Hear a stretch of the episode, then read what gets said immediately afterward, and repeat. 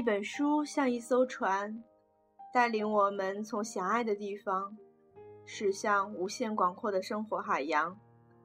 摘抄本朗读者计划，与你一同扬帆启程。没有花的画册，作者汉斯·克里斯蒂安·安徒生。前记，朗读者小莫。说起来也真奇怪，当我感觉到最温暖和最愉快的时候，我的双手和舌头就好像有了束缚，使我不能表达和说出我内心所起的思想。然而，我却是一个画家呢。我的眼睛这样告诉我，看到过我的速写和画的人也都这样承认。我是一个穷苦的孩子，我的住处是在最狭的一条巷子里，但我并不是看不到阳光，因为我住在顶高的一层楼上，可以望见所有的屋顶。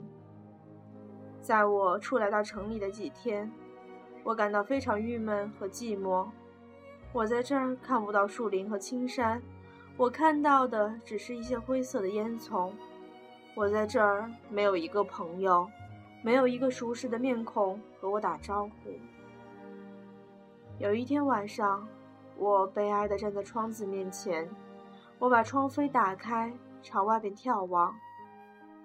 啊，我多么高兴啊！我总算是看到了一个很熟识的面孔，一个圆圆的。和蔼的面孔，一个我在故乡所熟识的朋友，这就是月亮，亲爱的老月亮。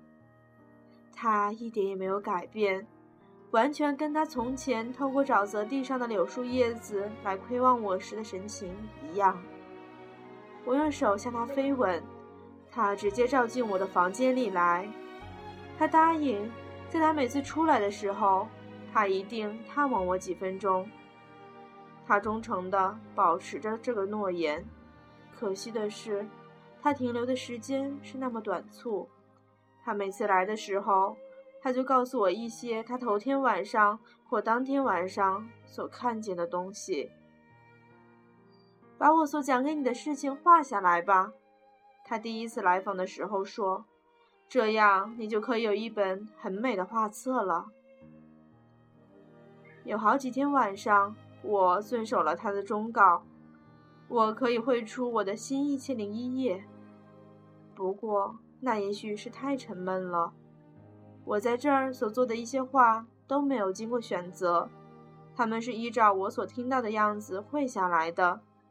任何伟大的天才画家、诗人或音乐家，假如高兴的话，可以根据这些画创造出新的东西。我在这儿所做的。不过是在纸上涂下的一些轮廓而已，中间当然也有些我个人的想象。